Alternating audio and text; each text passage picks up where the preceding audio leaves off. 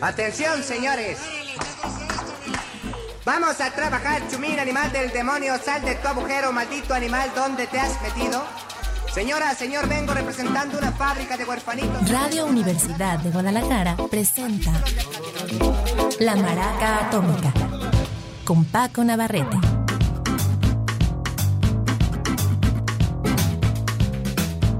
¿Qué tal? Muy buenas tardes, bienvenidos y bienvenidas al tercer eh, episodio de nuestra serie de grandes álbumes de 1973, mismos que por supuesto están cumpliendo medio siglo de edad, ya es una edad venerable y muchos de ellos han sabido envejecer muy bien. Otros no, otros se quedan muy en su época, pero eh, son pertinentes porque se refieren a algún tipo de música, algún tipo de corriente que esté sucediendo actualmente y otros, como digo, pues parece que, los hubieran grabado apenas este año. Tiene que ver mucho con, eh, es cosa curiosa, pero mientras más sencilla, más simple puede ser la música, a veces eh, puede correr el riesgo, claro, de, de, de, de ser como desechable, pero cuando tiene cierto, algo muy fácil de definir, ese elementito curioso, raro, eh, al revés, se queda como siempre fresca. Es eh, lo que ha pasado con algunas de las primeras piezas, o digamos de la época clásica de Bowie, por poner un ejemplo.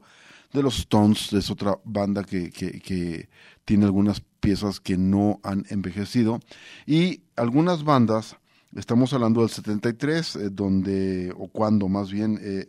había momentos muy específicos en la música rock y algunos acercamientos al pop, como el glam rock, que eh, a su vez alimenta lo que iba a ser después el punk y el post-punk, el new wave, y, creo que de esa eh, eh, como corriente es cuando hay cosas muy, muy... que pueden sonar muy contemporáneas, muy, muy vigentes. Es el caso de las muñecas de Nueva York, de New York Dolls, una banda, como su nombre muy bien lo indica, neoyorquina totalmente, de alguna manera continuadores de esa esencia oscura urbana de um, los eh, Velvet Underground, por ejemplo, pero también con un toque un poco más agresivo, más sucio y que anticipa lo que harán bandas ya más plenamente punk, como los Ramones, por ejemplo. New York Dolls, una banda eh, de cinco elementos, pero yo creo que los más interesantes o los más importantes, los que más hicieron nombre, fueron su cantante David Johansen, al igual que Sylvain Sylvain y Johnny Thunders, que después armó otra banda. Vamos a escuchar algo de los New York Dolls. Es una pieza de su álbum debut de 1973 titulada No es de las más crudas, al contrario, es de las que se atreven a meter guitarra acústica y hacer una pieza un poquito más, la, más tranqui, más leve. Se llama Lonely Planet Boy y con ella les damos la bienvenida a la Maraca Atómica.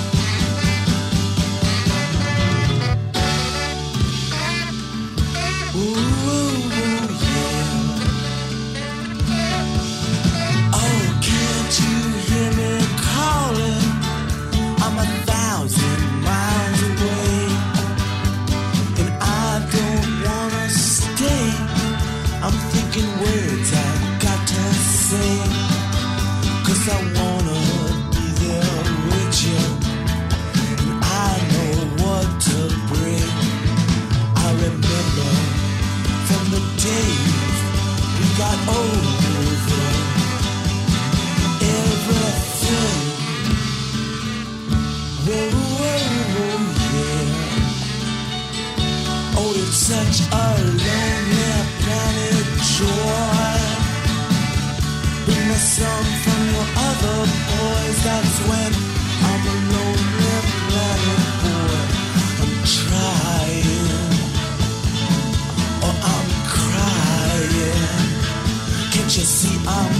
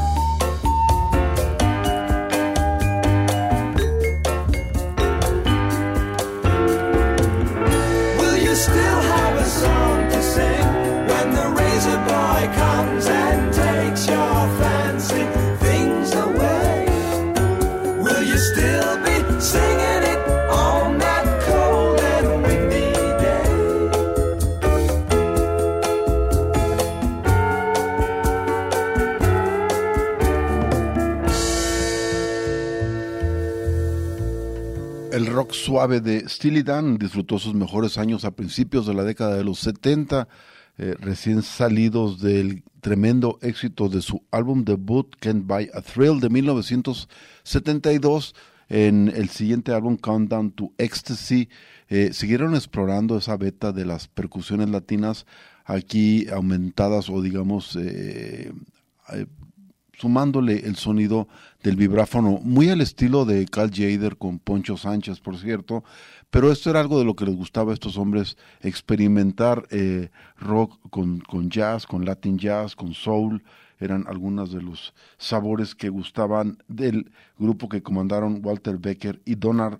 Fagen, Donald Fagen, este tecladista, Becker era guitarrista, bajista, y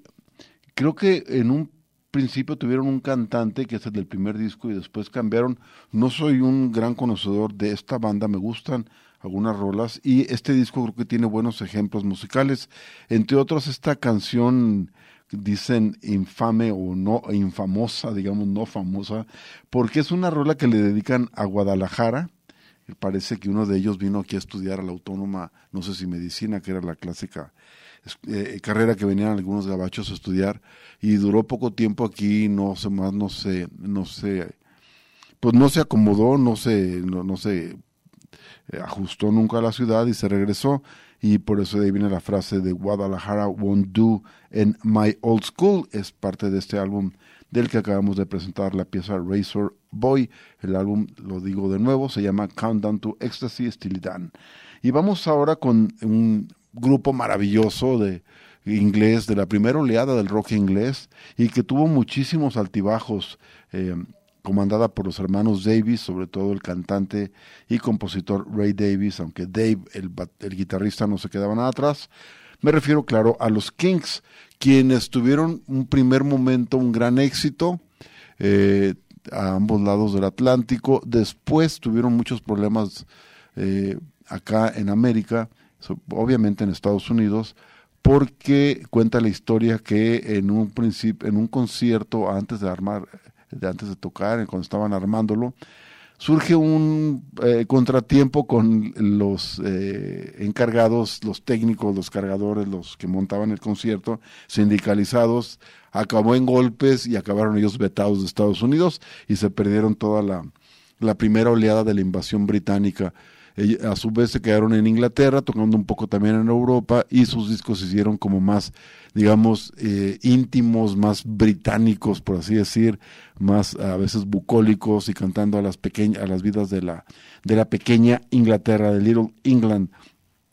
ya en los 70 empiezan a hacer álbumes que de nuevo acaparan la atención del público gabacho y es cuando ya empiezan a hacer giras en los años 70 y también entran en esa faceta, entra Ray Davis, de hacer álbumes conceptuales, a veces les llamábamos en aquella época eh, ópera rock, que aunque no necesariamente lo fueran, pero sí eran álbumes que tenían un concepto en sí y lo exploraban con diferentes canciones con diferentes temas, un poco también lo que pasaba con grupos como, como Pink Floyd, aunque fuera en otro tipo de música o con otra intención musical. Es el caso de un álbum que sacan en 1973 titulado Preservation Act One, un álbum que fue bien recibido por la crítica, pero no tuvo mucha popularidad, para ser honestos. Tiene algunas rolas muy destacadas eh, y, otras que pues, realmente solamente se entendían en el contexto, vamos, de todo el, álbum como, un, como una unidad. Vamos a escuchar algo de ahí, um, Sitting in the Midday Sun, que es de por sí una rolas que se me hace que la puedes sacar de ahí, de ese contexto, y suena muy, muy bien, como decía medio campirana, a ver qué les parece, son los Kings, y están aquí en la maraca atómica.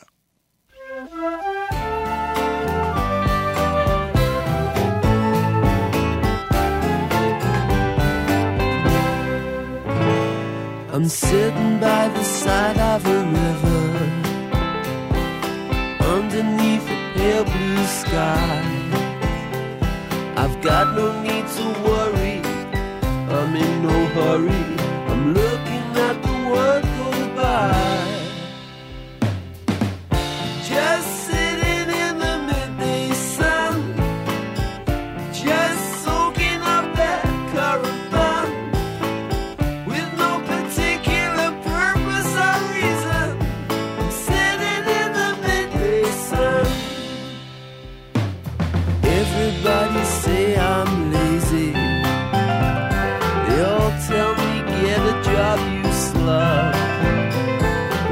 Rather be a hobo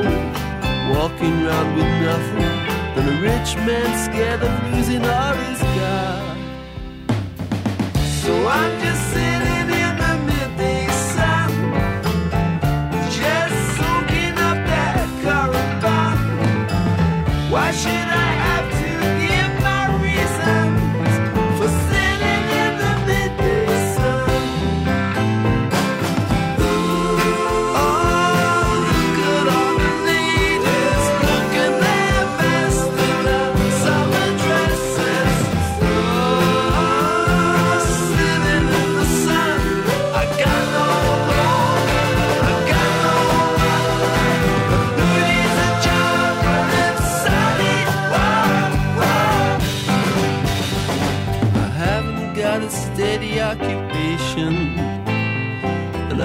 afford a telephone.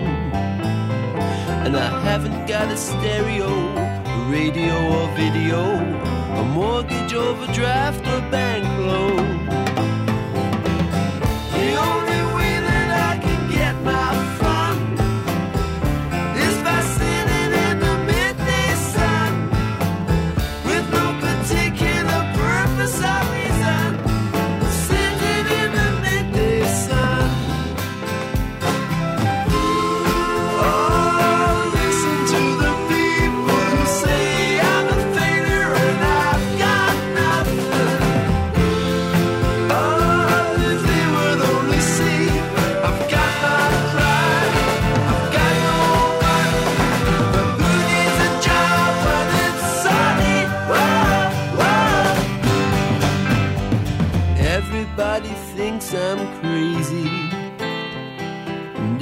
Everybody says I'm dumb. But when I see the people shouting at each other, I'd rather be an out of work bum. So I'm just sitting in the midday sun, just soaking up that current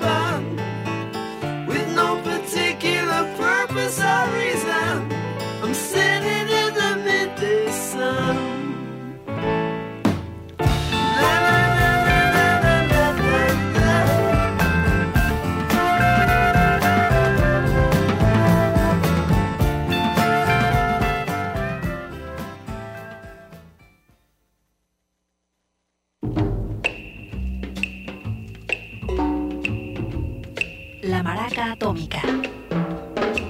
Regresamos.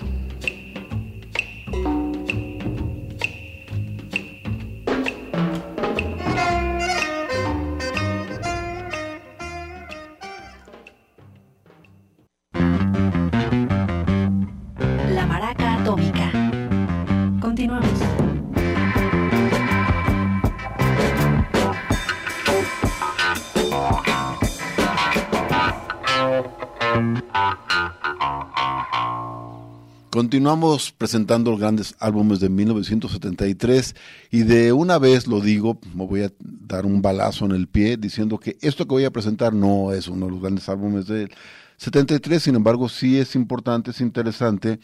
porque proviene de una de las bandas que tuvieron mucha eh, presencia, digamos, sino importancia, y creo que también importancia en esta primer parte de la década, era todo un sonido que de alguna manera era todavía heredado de la última psicodelia y que poco a poco empezó a ser desfasado por cuestiones más directas, más urbanas, más crudas. Me refiero al grupo que comandaba Stevie Wingwood, eh, a la par en un momento dado con de Dave Mason, el saxofonista Chris Wood, y un poco después el... Ah, no, también ya estaba desde un principio el, el baterista Jim Capaldi, Traffic, y un grupazo que tuvo un par de álbumes, los, los debut muy buenos a finales de la década, y luego otros también igual de buenos eh, justo en el cambio. Y ya para eh, 72, 73, aunque en 72 sacaron muy buen álbum, eh, el de Low Spark of High Hill Boys, ya en 73 sacan este que se llama Shoot Out at the Fantasy Factory, dispárale a la fábrica de la fantasía, y ya es como un poco irregular, un poco repetitivo respecto del anterior, y anunciaba el fin, creo que después hicieron un álbum más y se acabó Traffic.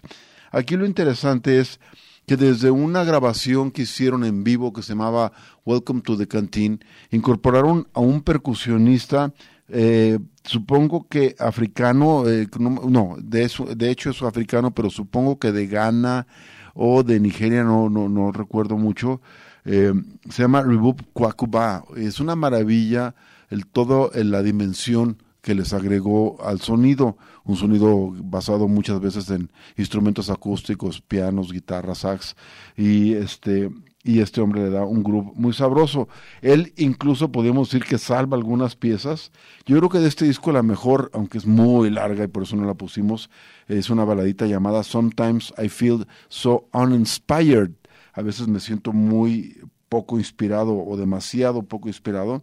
Y eh, voy a presentar la pieza que da eh, nombre al grupo, al grupo, al disco, porque me parece que es un buen ejemplo del grupo que podía alcanzar esta banda. Shoot Out at the Fantasy Factory es Traffic en la maraca atómica.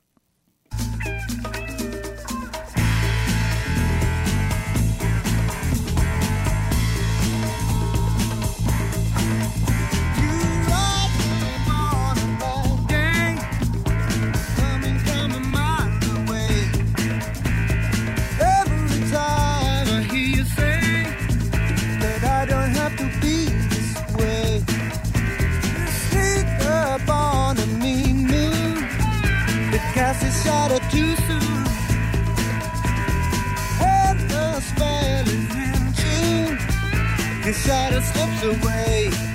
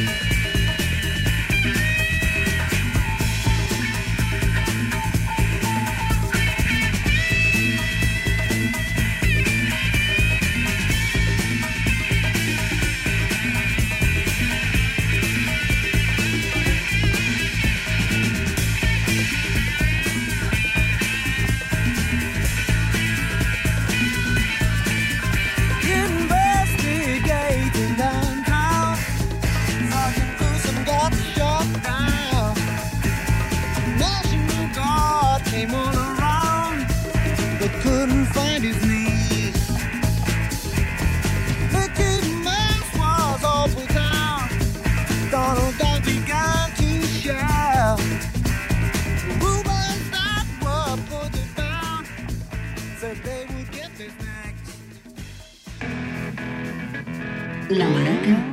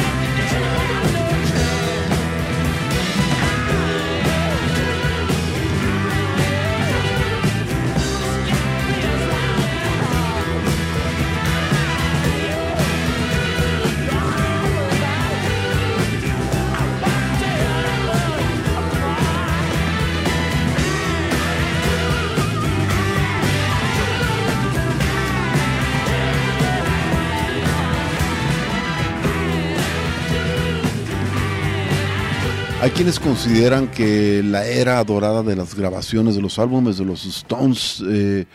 inicia en el 67 con Beng- Beggar's Banquet eh, oh, y se va hasta el 72 con eh, mm, Silent Main Street, eh, por supuesto incorporando eh, Let It Bleed, Sticky Fingers y, y la misma Silent Main Street. Y hay quien dice de los clavados de los estonianos que esto habría que extenderlo al 73 con Goat's Head Soup, la sopa de cabeza de cabra que incluye entre otros la, su gran éxito, una baladita melancólica titulada Angie y también esta Rolononón que es una de mis favoritas de todos los tiempos, eh, la de Heartbreaker Rompecorazones. En fin, eh, esto lo dejamos al criterio de cada quien, pero definitivamente sí es un gran álbum, uno que yo no tenía tan, tan presente hasta que por insistencia del mismo estoniano mayor, el brujo Bañuelos, le di una nueva eh, requemada y sí, definitivamente es un gran álbum. Eso no quiere decir que no hubiera antes o después, eh, nada más se refiere a que es, da esa, esa eh,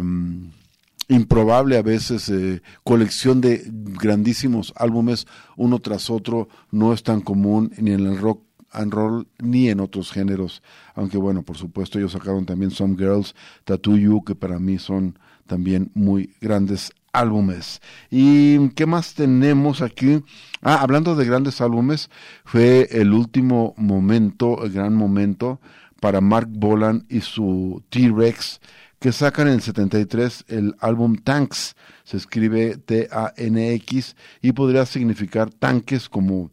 parece sugerir la portada de él con un pequeño tanquecito de juguete o también una pronunciación curiosa de gracias de thanks. Y creo yo es la última gran eh, colección de rolas de Bolan que le pasa esta maldición de ser el, el que nos presenta toda esta, esta vibra, por así decir, del glam rock, es el su principal exponente, y como está muy ligada a la cultura juvenil, cultura adolescente de plano del momento, eh, pues se va rápido ese tipo de cosas y en dos o tres años empezó a, contemplar la obsolescencia. Este maestro fue parte de la crisis que le dio.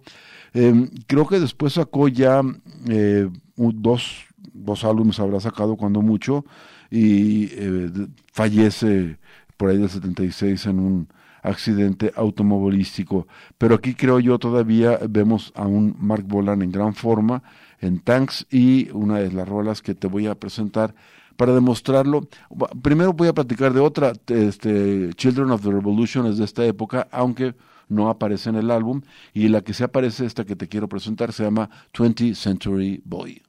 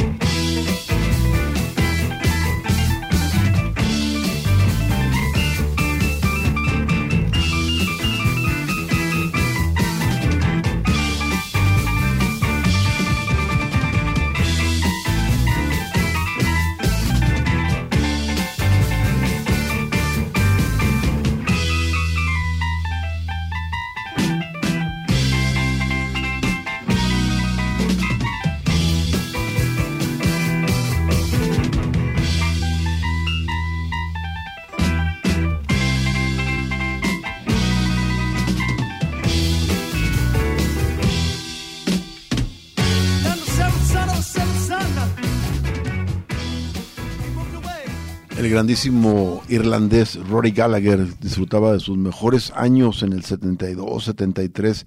incluso 74. Eh, de por sí no era un, eh, digamos, un superventas, pero sí tenía un público muy fiel. De hecho, acá en México se llegó a editar un disco, este en especial, Blueprint, eh, bajo aquel sello Rock Power, la nueva generación eléctrica. Aunque era la, la portada era diferente, era una foto de él sobre negro en alto contraste, según recuerdo, y ah, el- la portada original de Blueprint es tal cual como, como el Blueprint es esta,